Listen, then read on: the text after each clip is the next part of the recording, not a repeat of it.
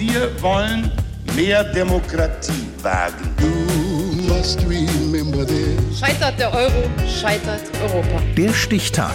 Die Chronik der ARD. 22. September 1957.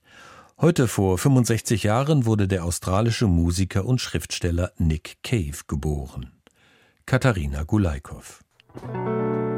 Dunkles Sakko, weißes Hemd, die oberen Knöpfe aufgeknöpft, manchmal bis runter zum Bauch. Kinnlanges, schwarzes, zurückgegeltes Haar, dazu melancholischer Blick. So schaut er aus. Der Meister der düsteren Balladen. Nick Cave. Can't remember anything at all. I'm driving my car. Ein Mann, der den großen Auftritt liebt, dessen Konzerte Gottesdiensten gleichen, sein Habitus oft dem eines Predigers. In seinen Texten spielen biblische Themen immer wieder eine Rolle.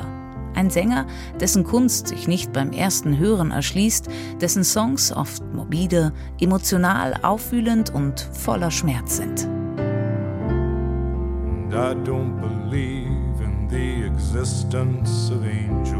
Vielseitig begabt ist Nick Cave textet und dichtet, schauspielert, schreibt Drehbücher, Romane, jüngst auch ein Kinderbuch und regelmäßig Soundtracks wie 1987 für Wim Wenders Kultfilm Der Himmel über Berlin oder zuletzt für die erfolgreiche Serie Peaky Blinders. Take a little walk to the edge of town and go across the track.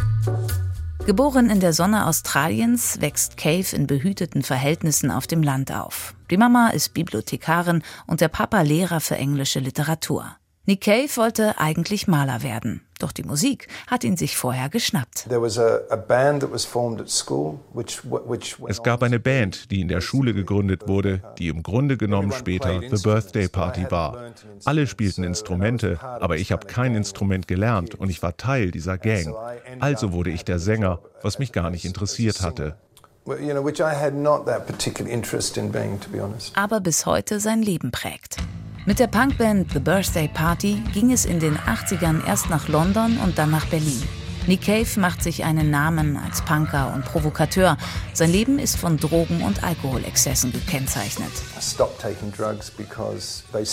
Ich hörte auf, Drogen zu nehmen, weil sie aufhörten zu wirken. Es macht dich krank und traurig.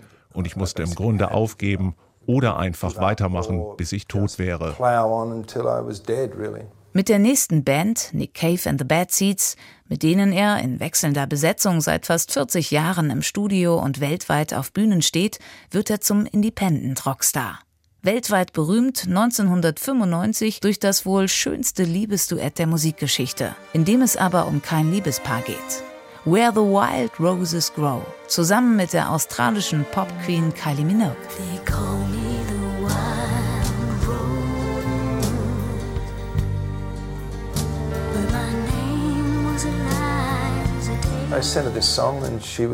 Ich habe ihr das Lied geschickt und sie war froh, es zu singen. Wir hatten diesen Hit, weil er mit Kylie Minogue war. Das war großartig. Neben dem beruflichen Erfolg muss Nick Cave immer wieder private Tragödien wegstecken. Den Vater verliert er mit 19 bei einem Autounfall.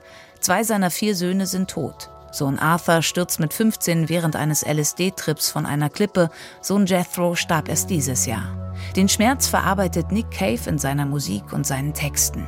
Ein neues Buch, Faith, Hope and Carnage, ist über ihn just erschienen.